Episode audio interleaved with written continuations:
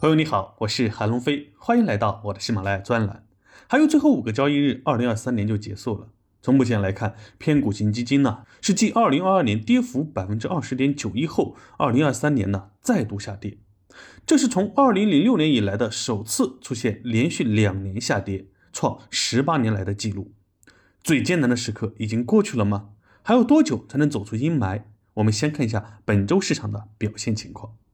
本周统计的主要指数中，除了上证五零和光伏上涨百分之一点一四和百分之二点七一外，其他指数全线下跌。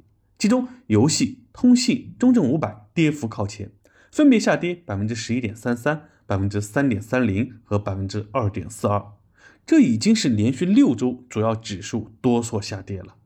本周上证指数下跌百分之零点九四，已经连续下跌五周。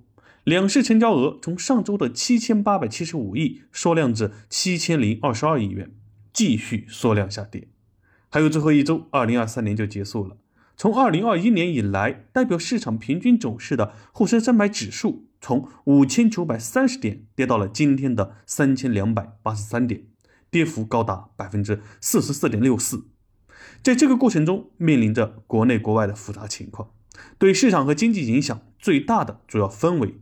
国内的疫情修复线和地产修复线，国外的美联储加息时间线和中美关系线。从下图中我们可以看到，以上各线关键时间点对应的关键事件，对国内的股市走势有着直接或间接的影响。目前来看，疫情呢已经完全修复，地产还在修复中，美联储加息已经结束，中美关系短期走向缓和。曾经，我们同时经历过以上四点中的几处以上的风险共振。现在，一个修复，一个结束，一个明确缓和，一个逐步修复。由此可见，站在理性的角度，最艰难的时刻已经过去，但市场还是在继续下跌。没有人知道什么时候能走好。每一轮经济周期事后看呀，你会觉得一切都是那么的显然，但每一轮的周期，身在其中的人总是看不到。因为经济周期不是数学问题，而是心理问题，是信心问题。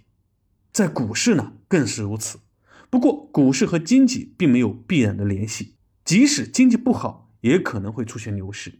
而且，在股市三根大阳线就能改变信仰，何况是信心呢？